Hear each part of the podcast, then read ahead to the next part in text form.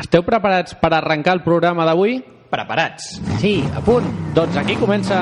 Per determinar, per determinar. Espereu-me, que ja vinc!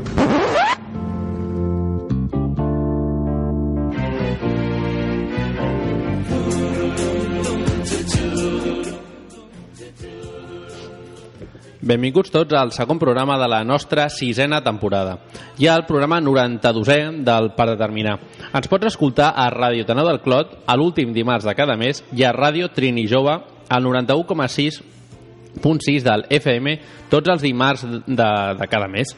Eh, després d'un mes on ha passat de tot, políticament parlant, eh, tornem a ser aquí per tal d'intentar analitzar tot plegat i eh, a veure eh, què ens deixa més clar l'Elpidio, que és una persona que en sap molt més de nosaltres de, del tema de lleis i que ara us el presentarem. Això sí, no sé si estem, eh, permeteu-me que faci aquesta broma, no, no sé si estem a, a una república catalana o no estem o on estem, no? Eh, directament.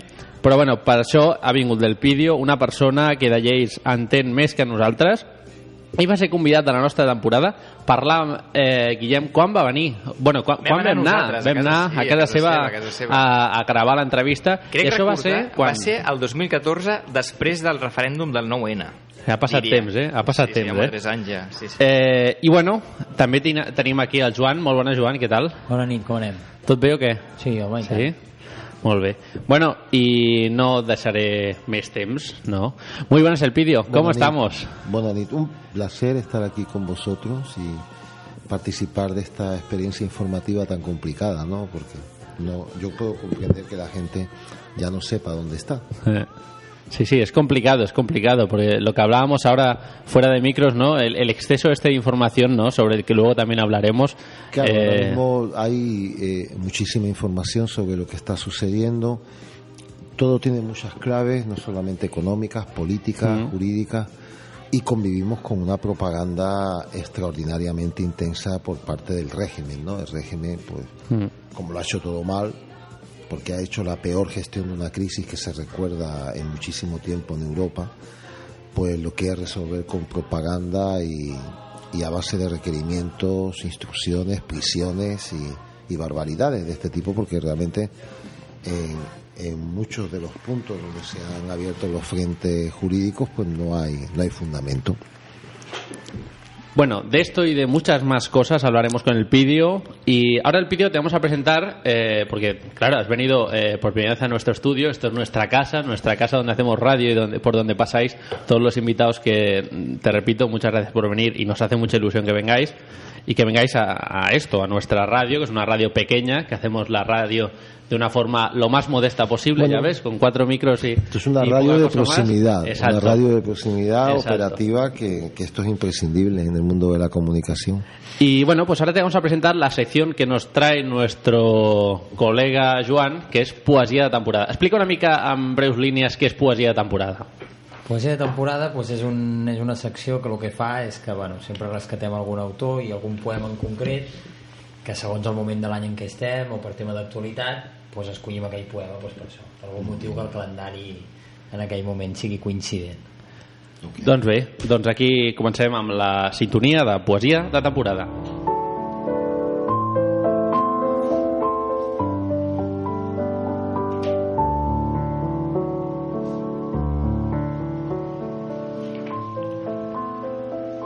Bé, doncs avui venim amb un poema que és Parlem de tu, que és un poema de Miquel Martí Pol, i en aquestes dates de Tots Sants, aquestes festivitats on s'acostuma a recordar els que ja no hi són, pues, pues hem escollit aquest.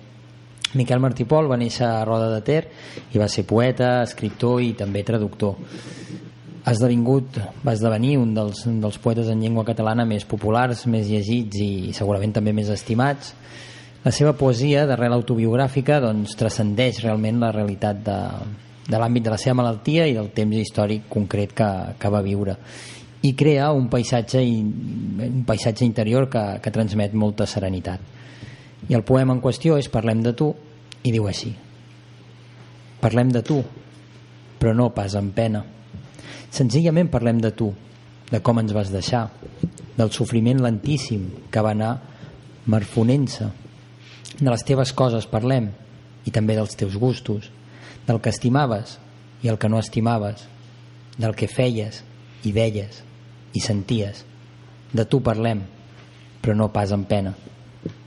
I a poc a poc esdevindràs tan nostre que no caldrà ni que parlem de tu per recordar-te. A poc a poc seràs un gest, un mot, un gust, una mirada que flueix sense dir-lo ni pensar-lo. Molt bé. Un poema més, no? Un mes, sí, important. Sí. Bueno, jo crec que és molt sentit, diguem, aquest. En, aquesta, en aquests moments on el que parlàvem, no? on totes les coses passen tan ràpids, a vegades val la pena llegir una cosa ben llegida no? i, i dedicar-li el temps a... Un break, un moment no? de pausa una mica, sí. Molt bé, doncs de la teva secció, com sempre, passem a la teva, a la paraula enigmàtica, i em perdonaràs, però no trobo la sintonia. Per tant, eh, posaré la Play Records. Tornarem una Molt mica bé. al passat. Reciclem l'antiga sintonia, cap problema. Que cal dir que, que pega una mica, no?, perquè també és un concurs. O sigui, al final és... Igual, o sigui, ja, ja està bé. Tu mateix. Molt bé, doncs aquí comença la paraula enigmàtica. Explico el funcionament per l'Elpidio i el Case que no, el coneixeu. Um, uh, és un concurs en el qual haureu de completar tres frases pronunciades recentment per tres protagonistes de l'actualitat. D'aquestes frases extrauré algunes paraules que vosaltres haureu d'endevinar entre quatre opcions que donaré. Entesos? És molt fàcil, molt senzill. Um, si et sembla, Sergio, podem repassar el marcador. Sí, com vulguis. Vale? Si et sembla. Um, tens un punt, tu. Vale, perfecte. El Joan té un punt i aquí, si em permets, voldria introduir una nova clàusula en aquest concurs. Ah, i tant. Eh, Puc, sí? Sí, sí, sí. sí. És que mm, jo també tinc un punt. Saps per Ah, què? per Perquè si d'ara en endavant, si cap dels que estem aquí a la taula eh, encerta la resposta correcta Ah, vol a una dir que tu pregunta, has currat. vol dir que jo he aconseguit que no ho encerteu i, per tant, em mereixo un punt. Vale, per tant, Joan, hem d'anar a guanyar. Vale? Eh? Quedem, Vale, quedem sí, sí, així, em eh? sembla genial. Perfecte, Genial. molt bé. Molt bé, doncs si us sembla comencem. Anem al primer protagonista d'aquest mes, que és el secretari general del PSOE, Pedro Sánchez. Doncs aquí comença el seu eh, l'àudio, no? l'enigma del Pedro Sánchez. Eh, I què dirà? Doncs això diu. Creo que, que, que es en esa conversación franca que hemos tenido ambos, bueno, pues, eh, pues se han normalizado y mucho eh, pues la relación entre el presidente del gobierno y el líder de, la oposición, ¿no? Somos dos políticos muy distintos, pero es verdad que nos une algo que me parece que es prepolítico y es Nos une algo que me parece que és prepolítico. I és, dono quatre opcions. Opció A, la convivencia. Opció B, la integridad. Opció C, la constitución. O opció D, la roja. La vídeo. Constitución. La constitución, dices tu? Vale. Joan, què penses tu? A veure, quina creus és la correcta? Uh, bueno, va, fiquem la, la convivència. La convivencia. I tu, Sergio? Seria divertit que digués la roja, no? Però, però És, és poc probable, eh? Sí, però... No és gaire... És que les que poses en plan de, de broma, no? Aquestes em m'agraden, no? M'agradaria poder imitar el Pedro Sánchez per, per, per dir aquesta frase. Jo diré també la Constitució. Tu dius la Constitució, com la, com l'Elpid? Sí, Molt bé, doncs si et sembla, escoltem la resposta correcta. aquí va. nos une algo que me parece que es prepolítico y es la convivencia. La convivència, molt bé, Joan. Molt bé, molt bé. Semblava que fos la Constitució, eh? Jo també hagués dit la, la C, però no. És Bueno, la... sento dir-t'ho, però ja has, eh, ja no tens la possibilitat d'optar un punt, eh? Llàstima. Mm, per culpa del Joan. Bueno, no passa res. Vinga, anem amb el segon protagonista d'aquest mes, que no és altre que el president de Ciutadans, de Ciudadanos, Albert Rivera. L'escoltem. Dijo el presidente del gobierno que apoyaba el cese del gobierno golpista, que apoyaba la aplicación del artículo 155, como votamos en el Senado, y que también apoyaba esa idea que le comuniqué ya hace unas semanas, que era una posibilidad que era incipiente, que no veían, pero que finalmente se han dado cuenta que era la salida más limpia, la salida democrática, ¿no? la convocatoria de unas elecciones. Y es importante que esto se sepa, porque yo creo que en momentos políticos difíciles es cuando uno tiene que pensar más en En momentos difíciles es cuando uno tiene que pensar más en que en mm. Opció A, en la ley que en los votos. Opció B, en su país que en su partido. Opció C, en la gente que en los políticos. Opció D, en Dios que en Satanás. Sergio, En momentos difíciles es cuando uno tiene que pensar más en... ¿Qué dirías? En su partido que en... No, en su país que en su partido. En su país que en su partido. Joan? Uh, pues tornaré a dir la A, jo. Que la ley, los votos. Ley y votos. Molt bé. ¿Y el pidio? ¿Qué crees tú? En su país que en su partido. En su país que en su partido. Vale. Lo marcamos. Doncs quan vulguis, Sergio, escoltem la resposta correcta. Doncs aquí va. Y yo creo que en momentos políticos difíciles es cuando uno tiene que pensar más en su país que en su partido. Molt bé, molt bé, molt bé. Bueno, Fantàstic. vull, vull fer una, una, dir una cosa, que és que t'ho volia dir el primer, no t'ho he dit, t'ho volia dir el segon. El pito aquest, Sí. és això que sembla eh, quan posen a les ràdios o a les teles, no?, de, de privar alguna paraula, no?, saps? Com, com censura, no? Eh, exacte, és, Censura. em recorda, saps? Una és com si és, estuvieran sí, sí. insultant o algo, saps? Una... No insulten, eh, els polítics. Ja, ja, ja. No, no, no. En aquest cas no, almenys. Uh, molt bé, doncs uh, seguim, anem amb, la, amb el tercer i últim protagonista d'aquest mes, qui és el secretari general de Podemos, Pablo Iglesias. Yo quiero hacer una pregunta. ¿Por qué el 48% de los catalanes se quiere ir de España? ¿Por qué esto está ocurriendo ahora cuando hace 10 años o 15 años no ocurría? La respuesta a esta pregunta tiene dos palabras. Dos palabras. Opció A, Mariano Rajoy. Opció B, Partido Popular. Opció C, Derecha Española. Opció D, Sálvame Deluxe. El pidio, Mariano Rajoy. Mariano Rajoy. Joan, Partido Popular, direm. No. Sergio? Jo diré Partido Popular també. Molt bé. Doncs escoltem. La respuesta a esta pregunta tiene dos palabras. Partido Popular. Partido Popular. Molt bé, Joan i Sergio. Molt bé. Que és lo mismo que Mariano Rajoy al final. Sí, més o menys. Molt bé, t'escolta, no tinc cap punt avui, eh, Sergio? Bueno, doncs... Les heu- les heu Eh, encertat. otra vez serà, no? Bueno, però és el pròxim Eh? dia. Ens hem esmerat a fons, avui. Exacte, Sí, sí, exacte. avui ens ho hem currat, eh? O Felici- sigui que- us felicito. Bueno, doncs ara escoltarem la falca de Per determinar, no? que aquest any, com ja sabeu, eh, Trini Jove, la ràdio que està al 91,6 o punt 6 de l'FM ens va fitxar també al programa i la matem allà el primer dimarts de cada mes i els successius en repetició i bueno, vam fer aquesta falca que ens va semblar molt maca. Per determinar.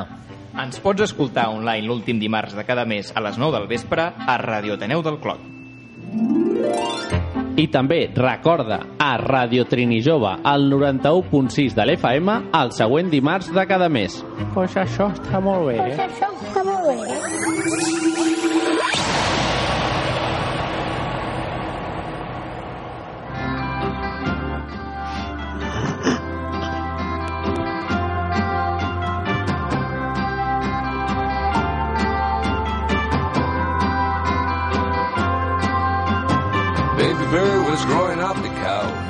Arribats a les 9 i 16 minuts del vespre, toca començar l'entrevista d'avui dimarts. Avui tenim amb nosaltres a una persona a la que tenim molt d'apreci. És la segona vegada que, que confia en nosaltres, que participa al nostre programa, i és l'Elpidio Silva, un magistrat que fou penalitzat eh, no sé si aquesta és la paraula, després ens ho dirà, però fou penalitzat per fer justícia, una cosa que pocs fan no? i que agraïm que hi hagi gent encara com l'Elpidio que ho faci. Eh, antes de empezar analizando la actualidad política catalana, queremos preguntarte por lo que destapaste, ¿no? Porque mucha gente ya se ha olvidado. Ahora hay otras cosas en el tintero, ¿no? Las tarjetas black del señor Blesa. A principios de junio de 2013, Silva decretó prisión sin fianza para Miguel Blesa por su gestión en la compra del City National Bank de Florida, siendo el primer banquero en España en ir a la cárcel desde el inicio de la crisis española. Sin embargo, 15 días después, la Audiencia Nacional, la Audiencia Provincial de Madrid, anuló parte de la causa contra el exbanquero y Blesa salió de la cárcel. Se fue de, de Flo- ¿cómo has dicho? De Ramada de Rositas, eso. Eh, después de la muerte de Blesa, este caso se ha quedado en agua de borrajas, el vídeo. Bueno, no, en absoluto. Lo que sucede es que las expectativas prácticamente se han triturado, pero las tarjetas black están relacionadas con la causa que, que yo comencé a investigar. Es verdad que las tarjetas black son un episodio casi ridículo, porque estamos hablando de una gestión de Caja Madrid muy criminalizada, muy intensamente criminalizada, que se llevó por delante a una entidad financiera que era sistémica.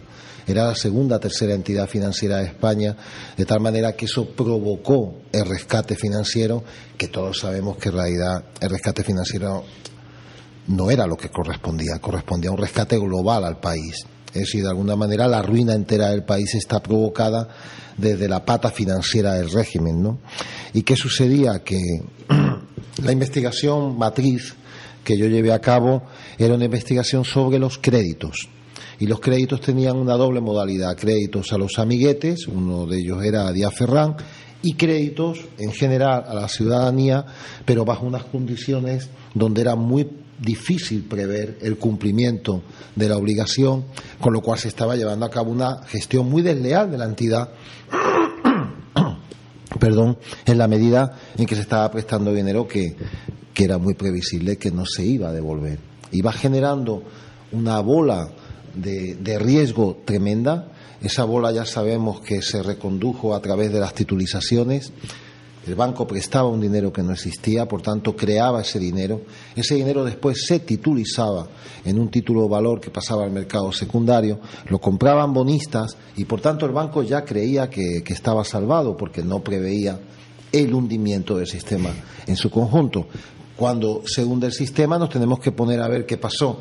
Y en Caja Madrid teníamos esa parte de los créditos otra parte que yo tuve que abrir en unas diligencias distintas por la compra de un banco en Miami en condiciones aberrantes y absolutamente falta de, de, rigor desde el punto de vista de un manual de buenos usos bancarios, eh, con unos desfases de cantidades de varios cientos de millones de euros. Y estas dos causas que en cualquier momento se puede reaperturar. Con toda sinceridad, no sé qué marcha exactamente ha seguido la causa del Banco de Miami, pero de cualquier modo, de estas dos causas, como se ocuparon los correos de Blesa, que en definitiva los, correos de, del ordenador personal de Miguel Blesa de la Parra eran aproximadamente 16.000 correos que constituyen una enciclopedia negra de lo que es el sector financiero. ¿Tú te los has leído todos? Sí, yo los he leído y los he tenido que analizar junto con los demás elementos de prueba, ¿no? Y, bueno, aquí cuando revisas todo esto, pues tienes la historia negra del régimen, la historia financiera de cómo se repartían favores, de cómo se repartía prácticamente toda la entidad al modo, no de un cortijo, ¿eh? porque un cortijo normalmente está bien llevado, no, no, era un expolio era una manera de expoliar al Estado. Hay que tener en cuenta, al Estado no, mejor dicho, a la ciudadanía, porque hay que tener en cuenta que las cajas eran públicas, eran fundaciones públicas con una doble naturaleza privada pública y que, y que, se, y que desaparecieron. Es decir, cuando llegaron al SIP, al Sistema Institucional de Protección, prácticamente lo que había que abonarles era la bola que habían organizado, con la cual hubo que después montar el rescate bancario aproximadamente por 50.000 millones de euros. ¿no? El rescate bancario, que en el caso español no se ha recuperado nada de ese dinero, porque en cierto modo nosotros no hemos rescatado a la banca, hemos rescatado a los bonistas alemanes que en virtud del rescate les hemos podido pagar. Con lo cual, ¿Qué sucedió aquí? Pues que realmente lo que estaba investigando para, para el régimen del PP, el régimen actualmente vigente, era insoportable. El PP estaba en su luna de miel, el PP estaba muy contento, iniciaba gobierno, y tocar ahí era tocar un nervio absolutamente irresistible, porque era llevarse por delante a toda la clase política histórica de Madrid como comunidad autónoma y como ejemplo, como muy mal ejemplo de cómo puedes llevar un banco como Caja Madrid a la ruina. ¿eh? Estamos hablando de una entidad que tenía una solera y un prestigio tremendo, mm. con, con, una gran cantidad de oficinas, con una tremenda capilaridad, con muchísimos clientes, una institución muy querida y bueno, esto eh, es consecuencia de la, de la ola de corrupción que nos ha asolado durante prácticamente eh, 30 años, pero especialmente, especialmente con el Partido Popular. Eh, los 9,34 millones de euros robados a las arcas públicas, solo por las tarjetas Black, estos eh, ya los hemos pagado o estamos ahí pagándolos. Hay una parte que hay algunos que han devuelto, otros no van a devolver, mm, hay personas que se han suicidado, que ya no están, quiero decir, aquí hay aquí hay una cosa muy importante que se tiene que se tiene que aclarar, ¿no? Hay una parte del dinero que nunca se va a recuperar porque nunca ha existido. Porque, claro, cuando la gente dice vamos a recuperar dinero, pero si alguien me pide un crédito de 500.000 euros, yo sé que no lo va a poder pagar, le doy los 500.000 euros, mm, bueno, le doy los 500.000 euros relativos, es decir, eh, ese dinero existe realmente cuando esa persona devuelva todo el dinero, porque yo lo que hago con esos 500.000 euros es que los titulizo y los vendo, los mando al mercado, mando gas mostaza literalmente al- al- al mercado secundario. Y si esta persona no devuelve nada, ese dinero no está, no existe, porque nunca existió. Eh, con lo cual, más bien se necesita el dinero para pagarles a los que dieron un dinero en virtud de los compromisos que se adoptaron eh, con los bonistas, ¿no? cuando se vende en el mercado secundario. De tal manera que hay una parte de dinero que no se va a recuperar porque es sencillamente mala gestión. Y hay otra parte del dinero, que este es el tema de las tarjetas black, que se tendría que recuperar porque esta es la clave. No solamente la responsabilidad penal, sino la reintegración de, de todo lo robado y de todo lo defraudado. En, pri- en primer lugar, tendríamos que calcularlo, ¿no? Y yo no sé si nos acercamos a, a aproximadamente a los 250 mil millones de euros, ¿no? Una cantidad. Esto cuando, cuando yo lo oigo, cuando todos lo oímos, yo creo, incluso tú, el vídeo, que todo eso lo sabes muy bien, yo pienso, digo, esto te pasa a ti con una multa de 50 euros No, claro. y te buscan las, las cojillas Claro. a tope, ¿no? Y a esta gente, Claro. eh, en, estos, en estos años, en estos cuatro años, después de estos cuatro años, ¿tú notas, como persona que conoces muy bien la justicia, que algo se ha cambiado? Bueno, es una buena pregunta, ¿no? ¿Qué ha pasado en estos cuatro años? Eh, ha habido un cambio, evidentemente con el 15M y con algunos partidos políticos, que recoge una toma de conciencia. Es decir, hay muchísima gente que se ha dado cuenta de lo que está pasando y antes no se enteraban de nada. El 15M expresa un poco esta realidad, mm, un poco en parte la deriva de Podemos a partir de- del 15M, pero sobre todo los medios de comunicación, es decir, la, la prensa, la radio, si cogemos la, lo que eran las noticias normales del día a día en el año 2010-2011 y lo comparamos con lo de hoy, nos damos cuenta de que realmente sí que nos, nos estamos enterando de muchas más cosas, porque es que en el 2010 había quien negaba que hubiera corrupción en España, había quien negaba que la Gürtel tuviera sentido. Hay que recordar que el PP decía que la Gürtel era pues un invento del PSOE, un invento de sus enemigos políticos, pero que ellos eran unas víctimas. Hay que recordar que el PP es que quería estar personado en las diligencias porque eran unas víctimas. Sí, claro, se ha mentido, se ha mentido hasta la pestilencia. Yo creo que hay mucha gente que ya de tanta mentira tiene náuseas. Ha habido un cambio, por tanto, porque millones de personas se han incorporado al hecho de saber lo que pasa y de darse cuenta de que hay que movilizarse y manifestarse.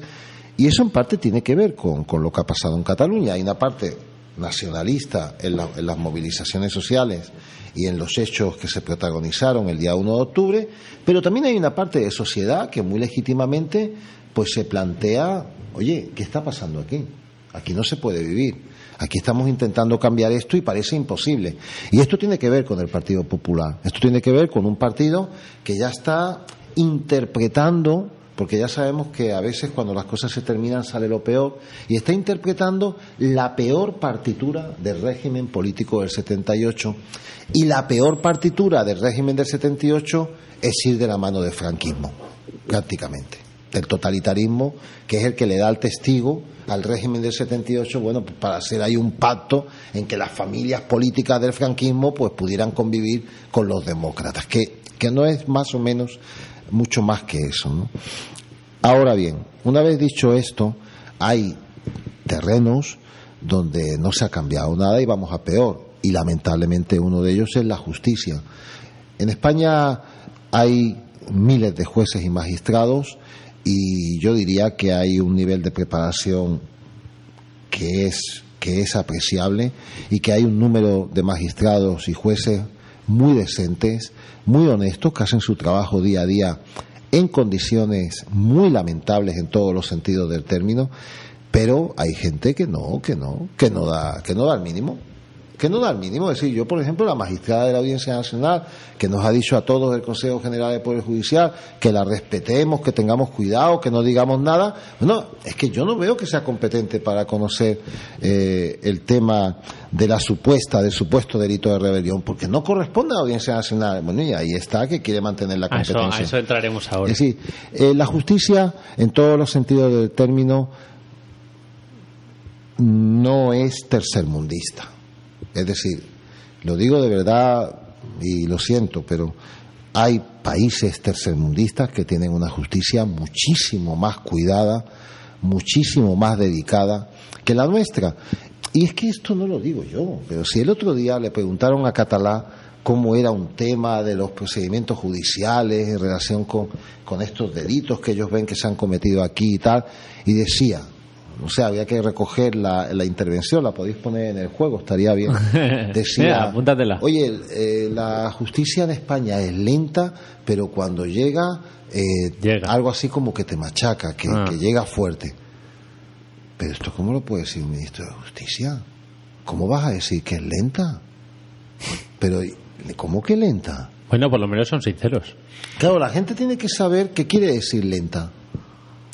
La gente tiene que saber que en el ámbito del poder político, la agenda y los tiempos es lo que manda. Y si hay una agenda que va montada desde el poder legislativo, que te dice que tal causa se tiene que instruir en tal tiempo, que tal recurso se tiene que resolver en tal tiempo. Eso es una agenda que monta el poder legislativo. Y esa es una agenda que cuando la toma el Poder Judicial, la toma de forma empoderada. Es decir, el Poder Judicial toma la agenda del Poder Legislativo y dice, ahora estos tiempos son los míos. Y esta es la expresión de mi poder. ¿Y qué hace con esa agenda el gobierno de la nación? La dinamita. La machaca. ¿Cómo lo hace? Pues a cada juez le da miles de asuntos. Lo tritura a asuntos y, lo, y en los casos que tiene relevancia política, pues no la digamos ya. Es decir, se hace con la agenda judicial lo que les da la gana eh, en el ámbito del Poder Ejecutivo de una manera indirecta, constriñendo los medios materiales y personales de gestión, llevando a cabo investigaciones cuando no toca a nivel de diligencias informativas o expedientes disciplinarios a magistrados, entre comillas, molestos, etcétera. Hay muchos métodos, ¿no? Pero al final lo que sucede es que en la agenda manda el poder ejecutivo. Y si mandas en la agenda, tienes todo el poder político. Porque estamos viendo ahora las condenas a rato y todo esto, pero ¿cuándo sale esto? Ahora le, citan para plenario. Y lo saca en medio de toda la cortina de humo que, que ha montado con Cataluña porque lo ha hecho queriendo. Es decir, a mí no me cabe duda de que Rajoy, si quiere, sabe negociar.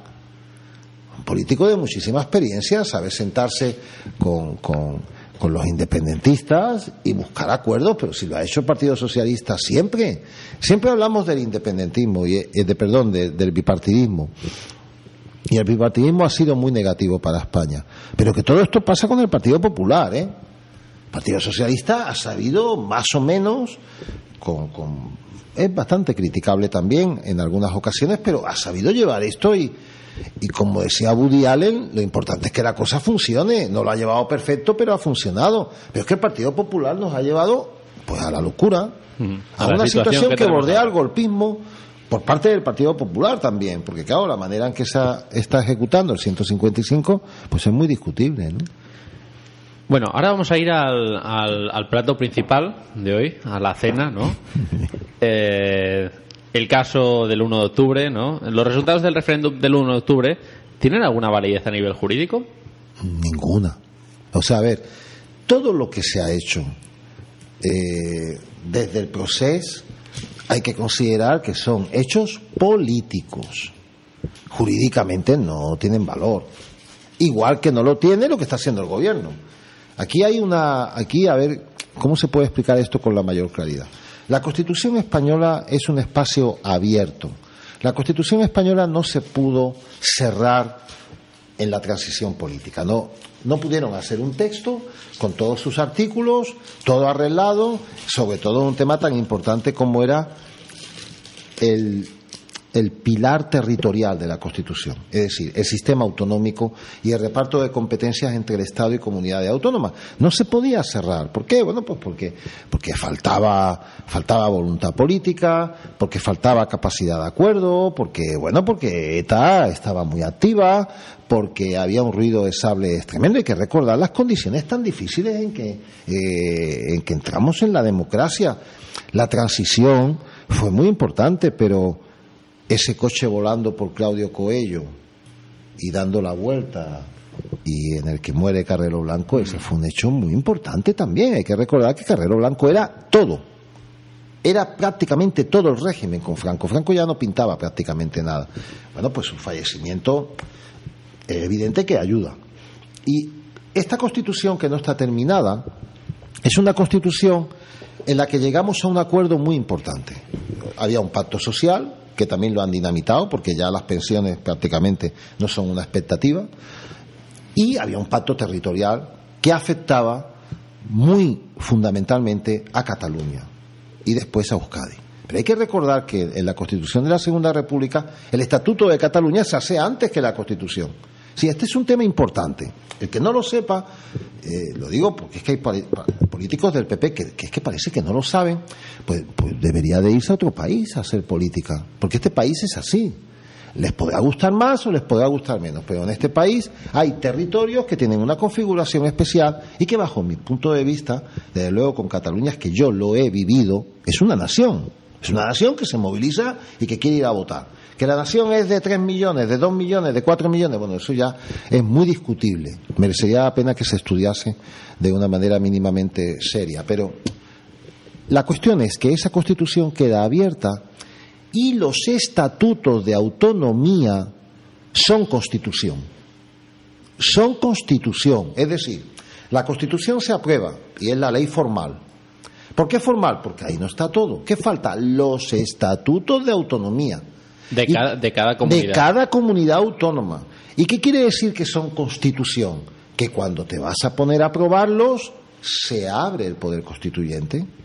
Y cuando se abre el poder constituyente, todo es política. El poder constituyente no está sometido a la constitución en sí mismo porque tiene la capacidad de crearla, de transformarla y de extenderla. Por tanto, no puede estar sometido.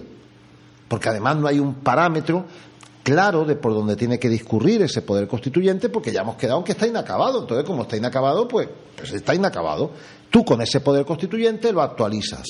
Y aquí hay una cosa muy importante y es que nuestra constitución tiene un sistema muy riguroso, muy exigente para poner en marcha una reforma constitucional. Y cualquiera sabe que este tipo de sistemas de reforma tan cerrados al final fracasan. ¿Por qué? Por lo que estoy diciendo, porque quien manda es el poder constituyente. Y tú no le puedes decir al pueblo, pueblo catalán, al pueblo andaluz, al pueblo de Euskadi, a los navarros, a ninguno de los pueblos o territorios o regiones de España, tú no le puedes decir, oye, mira, la constitución no la tocamos porque es que es muy complicado.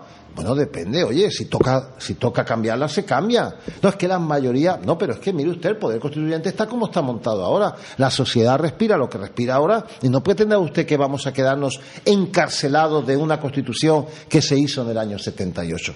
Las constituciones no son cárceles de la sociedad, son canales jurídicos de expresión de las sociedades y del poder constituyente. Por tanto, cuando se aprueba el estatuto, el estatuto en el 2006, estamos en poder constituyente. Eso pasa por dos parlamentos y eso pasa, porque es poder constituyente, por la nación, por la sociedad civil que va a votar. Y eso es sagrado, no te lo puedes cargar. Y eso es lo que han hecho. Y eso es lo que hace el Partido Popular. El Partido Popular, que no estaba de acuerdo, porque le hicieron un circuito sanitario, porque no querían trabajar con él a la hora de hacer el estatuto. Bueno, es que yo comprendo que no se quiera trabajar con el Partido Popular, sino quiere comprender una serie de mensajes evidentes y diferenciales en política en determinado territorio, en este caso la Cataluña. Y bueno, eh, cuando se aprobó el estatuto, se fue por la puerta de atrás, hizo algo, hizo algo que yo he, llegado a comentarlo, que es un golpe de Estado lo que pasa es que ese golpe de Estado, en vez de darlo con militares, lo das con el Tribunal Constitucional y entonces te garantizas que triunfas siempre. Claro, así triunfas. ¿Y qué hace? Pues que le da la vuelta, que coge el estatuto y lo liquida. Es decir, ¿qué, mensaje manda así el Partido Popular? Oye, mira, yo, yo no tengo que negociar nada, si me sacáis de la negociación también me da igual, si lo aprobáis en el Parlamento me da igual, si lo lleváis al Congreso, pues también me da igual, y si la gente lo vota, y por el voto que sea, que esto se aproximó al setenta y pico por ciento, que recuerda, también me da igual. Que yo después, allí en Madrid, yo sé, me voy a Julián Romea, me presento un recurso allí en el Tribunal Constitucional, y aquí entre cinco o seis personas esto se arregla. No, no se arregla.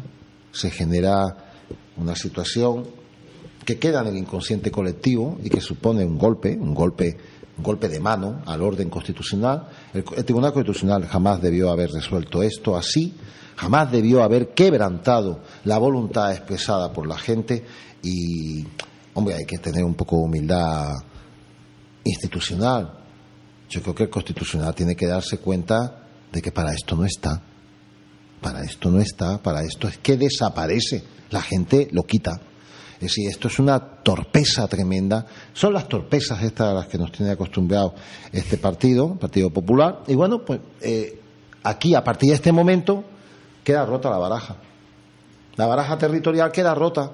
Es decir, de momento que usted me ha roto todo el pacto esencial con el que se monta la Constitución, pues aquí todos los hechos empiezan a ser hechos políticos y, símbolos políticos y simulacros políticos donde la mayor fuerza y el mayor impacto lo tiene el mensaje en Cataluña porque va ligado a un grado de legitimidad tremendo que ya no viene solo del nacionalismo, sino que viene, proviene de ese 15M y de toda esta toma de conciencia, donde tenemos partidos que ya son como la CUP o tenemos grupos que están eh, integrados tanto en Esquerra como en PDCAT, bueno, pues que son gente que ya no es mero nacionalismo, sino, oye, así no podemos seguir.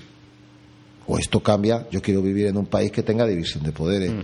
yo quiero tener una cierta esperanza de que voy a tener una pensión, yo quiero un contrato de trabajo dentro. Entonces hay otro movimiento mucho más profundo, mucho más transversal, abarca todas las capas sociales y esto es una cosa que se vio perfectamente el 1 de octubre y nos coloca en un escenario absolutamente, absolutamente diferente. Am, el Pidio, ah, hablando de esto, ah, ¿permite la actual Constitución española la celebración de un referéndum acordado sobre la independencia de Cataluña o cualquier otra región, ah, comunidad autónoma de España? Es decir, ¿es un problema legal o es un problema político? Este, un problema político. A ver, aquí, eh, rotundamente hablando, el problema no es legal. Aquí se han hecho cosas que son ilegales y han tirado para adelante. Es decir, hay que recordar que Andalucía no, eh, en principio, no estaba previsto que entrara a, a ser una comunidad autónoma por la vía de máximos competenciales del artículo 152, ¿no? que era la vía que de alguna manera te podía colocar en una situación próxima a la de Cataluña. Y sin embargo Andalucía eh, decidió que sí quería ir por esa vía, que, que era de unos requisitos formales extraordinariamente complicados de conseguir, y los consiguió, salvo en Almería, donde no consiguió el voto favorable al Estatuto de Andalucía de la mitad más uno del censo electoral. Por tanto, estaría fuera. ¿Y cómo se consiguió que estuviera dentro? Con una ley orgánica que dijo que sí. Eh, La voluntad popular se sustituyó por una ley orgánica. Y esa ley orgánica para Almería fue capaz de introducir a Andalucía dentro de un proceso eh, competencial autonómico de máximos. Ahora bien, ¿qué hubiera pasado si una vez que se dicta esa ley orgánica en favor de Almería para que todo el proceso se complete, hubiera ido el PP y lo hubiera impugnado? Pues que hubiera ardido Andalucía. O sea, hubiera sido imposible. Y se modificó la ley, se modificó la constitución de facto y no pasó nada. Es decir, ahora bien, es verdad que no es lo mismo eso que un proceso independentista.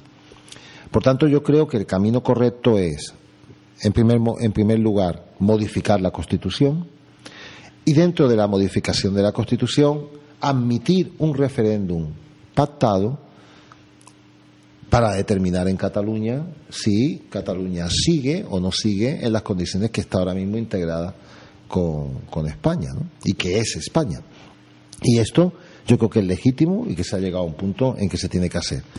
La decisión para darle cobertura a ese referéndum es una decisión que viene, tiene que venir de todo el cuerpo del territorio nacional. Pero hay que ponerse, no basta hablar, hay que ponerse a hacerlo. Es decir, y yo en este sentido creo que ahora mismo en la agenda política, el tema más importante de todos, que nadie se pierda con esto, es modificar la Constitución. En la agenda política, no de política económica. En materia de política económica, el tema más importante es ver qué vamos a hacer. ¿Qué vamos a hacer para devolver o para situarnos ante una deuda de dimensiones descomunales porque debemos más de un billón de euros? Pero en el ámbito político estricto, el número uno, el tema fundamental es modificar, ver cómo se modifica la Constitución y tener un texto donde nos podamos aclarar en el ámbito de la organización territorial del Estado y las comunidades autónomas. Y que sea un Estado federal, obviamente, con una amplitud y con una y con una claridad muy favorable a los estados federados. En los últimos días, ya hace 15 días, 17 días, ¿no? Hay dos personas, ¿no? que se han vuelto muy conocidas, ¿no? Y bastante ya famosas, ¿no? Jordi Sánchez y Jordi Cuixart. Sí. Bueno, ya lo eran antes. Sí. Eh, ¿Son responsables ambos de un presunto delito de sedición, No, como eso- sostiene no, la eso, Fiscalía? verdad, con, con los debidos respetos, eso es un disparate. ¿La verdad? Si examinamos los hechos, mm, a ver, delito de sedición no puede haber, no se puede contemplar, porque no son hechos violentos y no son hechos proyectados a derrocar un poder del Estado, a sustituirle, a suplantarle, no. Lo que uno observa en la manifestación es que hay un montón de gente enfadada, indignada, y bueno, que están allí sentados y en los que se pueda detectar a través de cámaras, etcétera, pues se podía advertir algún delito de resistencia a la autoridad, se podía advertir un delito de desobediencia, se advierte claramente un delito de daños en los bienes públicos respecto de los coches de, de patrulla de la Guardia Civil. ¿Alguien podía pensar en un delito de atentado? A mí me parece difícil. El delito de atentado es el delito de acometimiento y aquí tendría la vía indirecta de que, bueno, de que estás impidiendo que la comisión judicial pueda llevar a cabo sus competencias. A mí me parece muy rebuscado, pero alguien lo podía plantear. Puede verse también un delito de desórdenes públicos, una turba que altera el orden y convivencia normal. Podría verse, pero al margen de que se vea el delito, la sedición ni podemos planteárnosla. Y la responsabilidad de estos dos señores, que son inocentes y que cada día que pasa hay que recordar que están en prisión, pues, pues yo no sé por qué. Desde luego yo no lo tengo muy claro que sean por temas jurídicos. Por eso creo que se puede decir que son presos políticos. Y estos señores estaban allí haciendo lo que podían. No sé quién puede concebir que dos personas pueden manejar a toda un conjunto de personas en términos radicalmente absolutos, ¿no? Es decir, estamos hablando, que yo sepa, en Cataluña, de, de- de- de todo esto que estamos comentando desde 2010, que vino la sentencia del Constitucional, ¿cuántas manifestaciones ha habido entre diadas y tal? En todas esas manifestaciones eh, se han roto tres coches. Hombre, a mí me parece que, que es casi milagroso, ¿no? Es decir, por muy pacíficos que sean, eh, hay que reconocer que, es que ha habido hasta suerte. Pero eso es una demostración de un pueblo que se quiere expresar pacíficamente. Cualquiera lo puede comprender esto, porque han sido muchas manifestaciones, han sido muchos incidentes. Y ahora resulta que como el 20 y el 21 pasó esto, te vas a agarrar ahí un clavo ardiendo y son sediciosos los que están en prisión. Eso no tiene sentido. De verdad que no lo tiene, no tiene ningún fundamento, es que no lo tiene. La sedición es el delito de rebelión en pequeñito y requiere los elementos de violencia, de resistencia violenta y de finalidad de querer derrocar una institución o un poder del Estado. Es decir, no es el mero hecho de yo impedirle a una comisión judicial que haga algo. Si yo le impido a una comisión judicial que haga algo, comete un delito de atentado, pero no un delito de sedición, porque el delito de sedición va dirigido a la fundamentalidad de esa institución, es decir, no a, uno, a alguien que, que está ejerciendo el cargo, sino al Consejo General del Poder Judicial, querer tomar el Gobierno, el Consejo, el Congreso. Por eso cuando aquí en Cataluña se suscitó el tema con, la, con el Parlamento, porque la gente protestaba, bueno, ahí sí puede haber, Ahí sí, porque tú estás afectando a la institución básica y fundamental de ese territorio o comunidad autónoma. De tal manera que, que no, no, no. A ver, yo creo que aquí se ha judicializado la política de una manera evidente. Y lo que son hechos políticos que tienen la raíz que he comentado anteriormente en el incumplimiento fundamental del pacto constitucional, que se puede considerar prácticamente un golpe de Estado, a partir de ese momento queda abierto, queda abierto el sistema, ya no está ordenado, ya no está cerrado y, y entonces conduce a que a alguien se le puede ocurrir, oye, yo esto lo voy a resolver con la ley, pero manipulándola, o con los jueces, pero manipulando. Y esto parece que es la vía que, que nos está intentando eh, imponer el Partido Popular. No me gusta nada de esto, ¿no? No nos gusta nada de esto. No, la verdad es que no. Eh, bueno, ahora ya para ir acabando la, la entrevista más eh, formal, ¿no? Porque luego tenemos una entrevista más informal, ya lo verás, eh, donde preguntamos más, pues, por tus gustos y, y ya lo verás. Una entrevista que hacemos que se llama La Curiosa Entrevista. Eh, y ya para ir acabando, bueno, eh, estas preguntas las hicimos eh, antes de ayer. Domingo.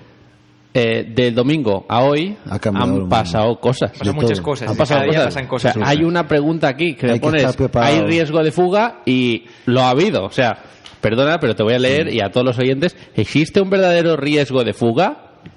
Lo ha habido. Eh, no, técnicamente yo no diría que se ha fugado Puigdemont. Eh, él se ha marchado sin que propiamente el delito de rebelión esté imputado. El delito de rebelión, yo ya he leído la querella y la verdad la querella tiene menos fundamento todavía que lo que acabo de comentar respecto de los Jordi. No aparece la violencia por ningún lado. El fiscal general del Estado nos quiere hacer comulgar con ruedas de remolino, ¿no? Y nos quiere explicar que hechos incruentos y que no han generado ninguna violencia, pues pueden ser constitutivos de delito de rebelión. Yo creo que esto no es querer aceptar lo que es el tipo penal.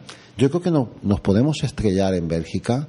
Ahora mismo tenemos una situación muy delicada porque es la justicia belga la que va a determinar si el canon judicial español está a la medida de ellos, a la medida de Europa, porque Bélgica, hay que decirlo, en materia jurídica, es una de las grandes potencias jurídicas del mundo, tanto por la preparación de los juristas belgas como por el propio sistema de garantía judicial. Por tanto, eh, yo ya he estudiado, creo que es el artículo 269 del Código Penal de la Belgique, y a mí me parece que ahí no tiene cabida la interpretación que se está organizando en Fiscalía. Tienen que ser hechos violentos y puede haber resistencia, pero violenta, y ataques, y después con una regulación que hace referencia a aportar armas directamente. Es decir, que el Código Penal belga de alguna manera está pensando en lo mismo que digo yo, con una mayor técnica de delimitación que la que hay aquí en el precepto, pero que va en esa línea. Pero hay otro tema mucho más importante que ya lo está planteando el abogado de Puigdemont, ¿no? España está en el canon, está dentro del mínimo europeo en la división de poderes, en la imparcialidad de los jueces, en el tema de la tortura, en la propia forma de trabajar dentro de la prisión preventiva y por tanto eh, es que cabe que, que- no nos homologuen. Y ahí Aznar, por esta vía un tanto, un tanto forzada, intentó generar una normativa europea de mutua aceptación de, la, de los cánones judiciales de derechos humanos de cada uno de los países, pues una solemne tontería. Es decir, los jueces no están atados por ese tipo de convenios. Hay un convenio de que nos reconocemos todos, que todos somos perfectos y que somos mega, eh, ultra protectores de los derechos humanos. Ya, bueno, ese día se lo, se lo dijeron allí los políticos y me parece muy bien, pero el juez tiene independencia y después en el día a día tiene que ver si ese país realmente en ese caso, en esa casuística concreta, está reproduciendo, porque este es el tema. Bélgica ahora tiene que examinar en el, en el principio de la doble incriminación, Bélgica tiene que decir si concedería una orden europea de detención, si la otorgaría a España. Y para otorgarla tiene que examinar que el hecho esté incriminado también en su país y mínimamente dentro de los cánones de, de trabajo judicial y de garantías que hay en ese país. Es decir, que, que la situación se ha puesto bastante complicada y que yo creo que, que no vamos a tener buenas noticias en ese sentido porque lo que se está haciendo aquí es que no es homologable. O sea que los flamencos Pero no se ha fugado. Es decir, ya, fugarse no se ha fugado. Se ha trasladado allí, además está perfectamente sí, sí, localizado. Sí, es decir, está allí. Y bueno, y además eh, ya puede, Rajoy ya puede dialogar con él Mm. perfectamente porque pueden hablar con plasma. bueno, que es una cosa que siempre lo ha hecho. o sea, al No, pero que ahora sí, Sí, que sí, sí, ahora sí, que lo del plasma ahora es útil. parece imprescindible. El Skype. Eh, bueno, y ahora la última pregunta. Te pido que seas muy breve. ¿Y eh, cómo acabará esto? Haz un poco de, de brujo Lolo. Hace mucho tiempo lo conté en un artículo en el diario.es. España es, muy, es un país que lleva ya mil años. Esto no se rompe, es, es difícil. Yo creo que se reconocerá eh, prácticamente todo lo que se reconocía en el estatuto que se derogó. Yo creo que esto hay que aceptarlo. Yo creo que ese estatuto hay que devolverlo y que se implementará en, en ámbitos muy importantes, en servicios que yo no puedo entender que estén mal llevados desde el Estado, porque lo lleva la comunidad autónoma, en el ámbito aeroportuario, en el ámbito portuario, temas muy importantes para Cataluña, y que habrá un Estado federal, bueno, eh, de máximo, sí, no un Estado confederal, pero habrá un Estado federal claramente establecido con una constitución que, que tenemos, yo creo que tenemos nivel jurídico y nivel político para conseguirlo. Y bueno, pues si el Partido Popular se tiene que apartar, pues quizás se tenga que apartar de esto y haya que sacarlo pues entre todos los partidos que de alguna manera queremos que el país salga adelante porque es que el Partido Popular es el único que nos ayuda a esto. Y ese es el- yo creo que el final será positivo. Yo creo que la- las votaciones del 21, la- la- las elecciones del 21 de diciembre bueno, yo creo que constituyen una pequeña luz en todo este en todo este lío. Se han aceptado por el presidente, se han aceptado prácticamente por todos los partidos. Quedaba la CUP. Yo creo que la CUP comprenderá que era muy difícil entrar en el, o sea, yo creo que la CUP comprenderá que, que no era un hecho jurídico, que era un hecho político, un simulacro que tiene como mérito ser uno de los simulacros electorales más importantes de la historia de Europa, o sea que más no se puede pedir. Eso es más importante que un hecho jurídico, es que a veces queremos que las cosas sean algo que está por, por debajo de, lo, de, de la de la magnitud de lo sublime que se ha producido, ¿no? Y yo creo que la CUP tiene que ir a esas elecciones abiertamente a competir en términos de igualdad. Ahora bien, esas elecciones se tienen que preservar, ¿eh? Porque son elecciones que están convocadas de manera ilegal. Porque yo entiendo que la aplicación que se está haciendo del 155 es ilegal y se tiene que pactar de alguna manera las garantías de que lo que suceda en esas elecciones se va a respetar. Yo creo que esto es importante. Tenemos que empezar a trabajar no al corto, a, no trabajar dinamitando, sino construyendo, generando raíz. Y esto hay que hablar. Es tan sencillo como sentarse a hablar. Comprendo que el Partido Popular no tiene instrumentos, ¿no? Porque lo es, bueno, lo es lo de la vicepresidenta ha sido, bueno, para echarse a temblar, ¿no? Iba a garantizar que no iba a haber referéndum, que lo tenía todo controlado.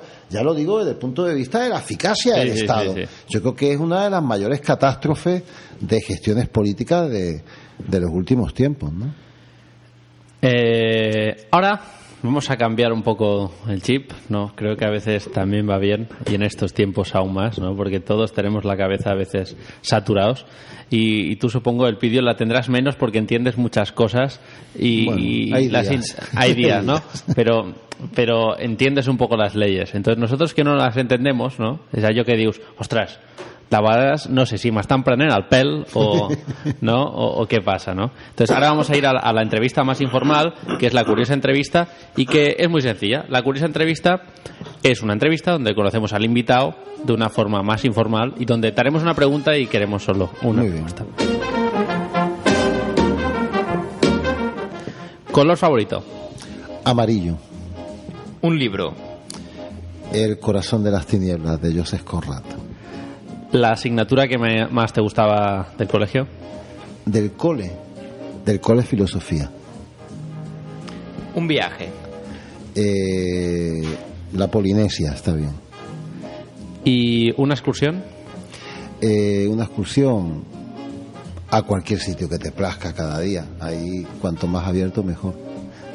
Un bar o restaurante donde se coma bien, que nos puede recomendar. Esto nos gusta, esta es la pregunta que más nos gusta, sobre todo al presentador. Me, me pides eh, Sí. consejo por un restaurante. Sí. Bar o restaurante, sí, Bar o algún restaurante. sitio donde se Uno que comer dijeras, bien. es que mira, en Bueno, Barcelona, yo, o yo qué sé. yo soy eh, prácticamente adicto a dos comidas, mexicana y japonesa. Hay muy buenos restaurantes mexicanos en Barcelona, no me atrevo a decir a nadie que vaya a alguno en concreto, y japoneses también muy buenos, ¿no? Y la comida japonesa tiene ahí como clave que vive mucho tiempo los japoneses. o sea Sí, sí, sí. A lo mejor Buena tiene que ver con la comida. Sí, estoy con el pidió, ¿eh? le compro esto. ¿eh? Sí, no? Japonés, está buenísimo, ¿no? el secret, el Sí, secret. sí, está buenísimo. Eh, un político al que admires, pueden ser dos, ¿eh? Eh, hay dos políticos muy grandes eh, en términos globales con, con la mayor claridad. Lo que hizo Lenin constituye una de, las de, las de las estrategias políticas más formidables de la historia, eso no se puede negar, y da igual que seas comunista o no. Y eh, aprecio mucho la manera en que De Gaulle, quizá no sea mi político favorito, sino que conozco bien cómo tuvo que resolver el golpe de Estado del año 58 en Francia y me parece muy encomiable que haya políticos así que en un momento dado estén dispuestos a generar con mucha grandeza el bienestar de un país. ¿no? Creo que son dos políticos a tener en cuenta. A mi no, no em tens en compte, jo que sóc l'alcalde, exalcalde de Barcelona, a mi no, no em tens apreci. Això no pot ser, eh? Tenemos Molt bones, aquí, eh? Tenemos aquí al exalcalde de Barcelona. Molt bones, eh? Que és Bona- que bona fa temps nit. que no venia per aquí. Ah, Clar, un com mes- ara, un mes com ara feu el programa de forma mensual, doncs Clar, fem no pot més... ser, eh? Me, clar, clar. Com està, senyor Trias? Molt bé, avui he parlat per WhatsApp amb el sí? Joaquim Ford Ah, sí? i m'ha dit que està tot bé per Brussel·les, Tot que bé? fa una mica de fred per això, eh? Ja, ja, dalt sí. I el Puigdemont està una mica liats, eh? més. Una mica embolicat. Bueno, a veure si se soluciona una mica això, eh? Senyor Pidio. Habrá que tener paciencia, señor Trías. Usted es un hombre paciente. Sí, ¿Se sí. acuerda, no? Cuando le sorprendieron con aquellos dineros en unas cuentas corrientes Exacto, que ¿no? usted. Sí, una no cosa nada. que no- no Lo sabía que le ver. hicieron ahí, ¿eh? Al mundo, al mundo es la ahí, pasada, ahí eh? empezó usted a ver, ¿eh? de, Sí, qué, sí. de qué podía ir todo esto. Muchas gracias, Xavier. Y bueno, el vídeo ahora ya para acabar tenemos en la última sección que nos la lleva eh, el poeta. Más que nada porque Joan eh, el primer día me alucinó. Esto es un reto que yo lo puse y es que me eh, resuma el programa en un poema. Un poema hecho en directo, que lo ha hecho ahora mismo. ¿Vale? Entonces, eh, ahora vamos a, a escuchar el poema y para ello, primero, la música de fondo.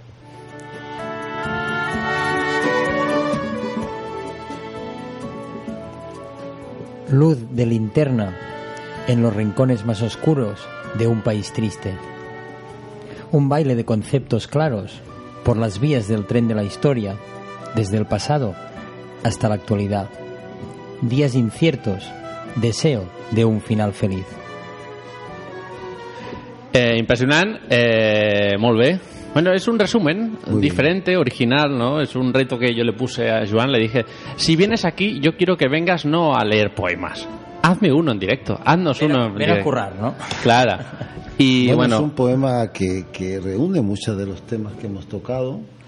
eh, porque, bueno, todo esto hay que reconocer que es bastante triste, ¿no? Lo que está Eh. pasando con nuestro país, la ruina, millones de jóvenes por ahí tirados por Hmm. Europa, ¿no? Y, pero yo creo que vamos viendo que, que salimos, que lo resolvemos, que ha merecido la pena, que había muchas cosas que había que entender, había muchos faltos, muchos falsos mitos que había que derribar. Uno era el tema este, el dichoso tema de la transición política. Yo estaba aproximadamente esperando 30 años a que fuera el momento y ha llegado y, y esto yo creo que es muy favorable y casi con toda seguridad España como país y cada uno de los territorios y pueblos de este país saldrán reforzados de todo esto. Sí. Estoy seguro, ¿no? Estamos seguros que de, que de ello, pues, aprenderemos, ¿no? El problema de ello, de todo ello, es el tiempo, que lleva a veces aprender, ¿no? Bueno, que hemos sí. pasado una crisis muy dura de la burbuja inmobiliaria, ¿no? Y en Barcelona, pues, vuelven a subir los precios. eh, es difícil para nosotros que somos jóvenes, ¿no? Pues eh, buscarnos un pisito, ¿no? Complicat. una Es complicado, ¿no? Pero bueno, yo soy muy optimista, somos muy optimistas y creo que esto se irá solucionando eh, poquito a poquito, ¿no? Bueno, el tema del sector inmobiliario es complicado, es complicado porque hay mucho negocio Y ahí. sí que es verdad que yo recomendaría a cualquier operador que, que se lo tomara con calma. y yo creo que estamos en un momento donde puede haber otra vez una bajada de precios, hay muchos riesgos, la prima de riesgo es uno de ellos muy grande. Mm, creo que el precio de la vivienda en España no está normalizado. Algo tenemos que hacer. Yo creo que tiene que haber una acción pública o tiene que haber algunos moduladores que permitan, como en otros países, como en Alemania, por ejemplo, que a una vivienda se pueda llegar en términos de normalidad. Sí, ¿no? sí.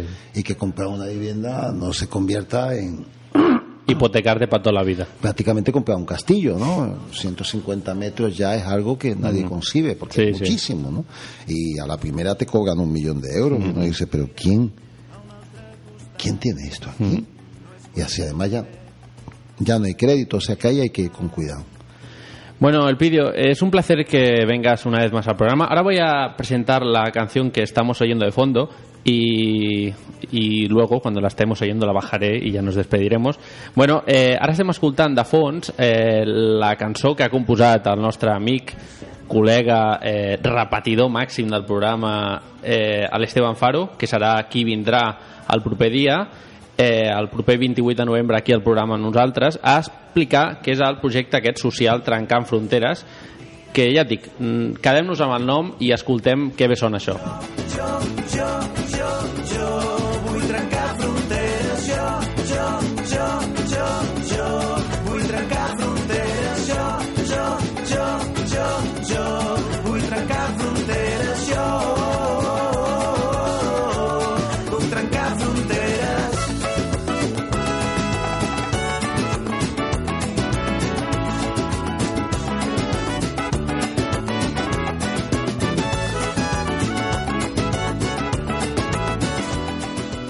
Bueno, doncs moltes gràcies a tots els qui ens sentiu i ens escolteu.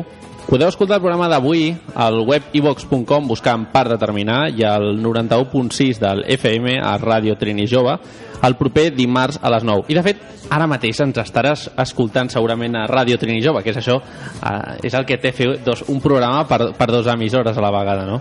Muchas gracias a Elpidio, muchas gracias. Eh, te voy a decir una cosa, Elpidio. Eh, cuando eh, gente, si me permite la expresión, eh, de tu calibre, ¿no? Que ha estado en, en, en, una institución como es el Poder Judicial, ¿no? Y llevando casos de gran envergadura, que se conoce muy bien el sistema, ¿no? O parte del sistema, eh, venga una radio local del barrio del Clot de Barcelona, yo lo aprecio un montón. Y esto eh, te lo digo de Sergio Alpidio, de Guillermo Alpidio y de Joan Al- Alpidio, porque muchas gracias. Cuando nos recibiste en tu casa, para nosotros fue un privilegio en la época del 9N, ¿no? En 2014, para hablar de, de- muchas cosas que habían, ¿no? Y bueno, ahora estamos en otra época de cambio, ¿no? Quizás. Y también, eh, pues eso, has estado aquí dando, dando el callo, si me permites la expresión, y eso yo te lo valoro y te lo valoramos mucho. Pues para mí es un placer. Yo creo que, que este es el futuro de la comunicación. Hay que, hay que tener muchos modelos alternativos a los grandes medios. Eh, vivimos un momento muy complicado de la historia de la humanidad. Es un momento exponencial de globalización que a la vez tiene que implosionar hacia adentro. Es decir, para que podamos vivir este cúmulo de, de- de información y de complejidad que se nos viene encima como consecuencia de la contemplación global de los fenómenos, es imprescindible que profundicemos por dentro en nuestros barrios, en nuestras plataformas de intereses, en nuestras asociaciones, en nuestros territorios, en nuestras pequeñas naciones.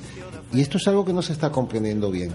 A veces se ve eh, lo- los procesos de independentismo que yo creo que se van a empezar a suscitar, se ve desde el punto de vista antiguo, desde la mentalidad del nacionalismo, y no lo ven desde la mentalidad nueva, donde los estados van a tener que ajustarse, porque hoy el mundo digital cuestiona la existencia del Estado.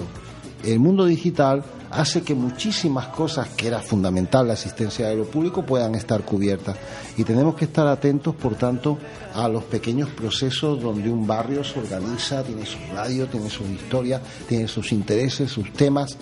Esto es muy importante. Esto forma parte de la democracia de los Estados Unidos de América.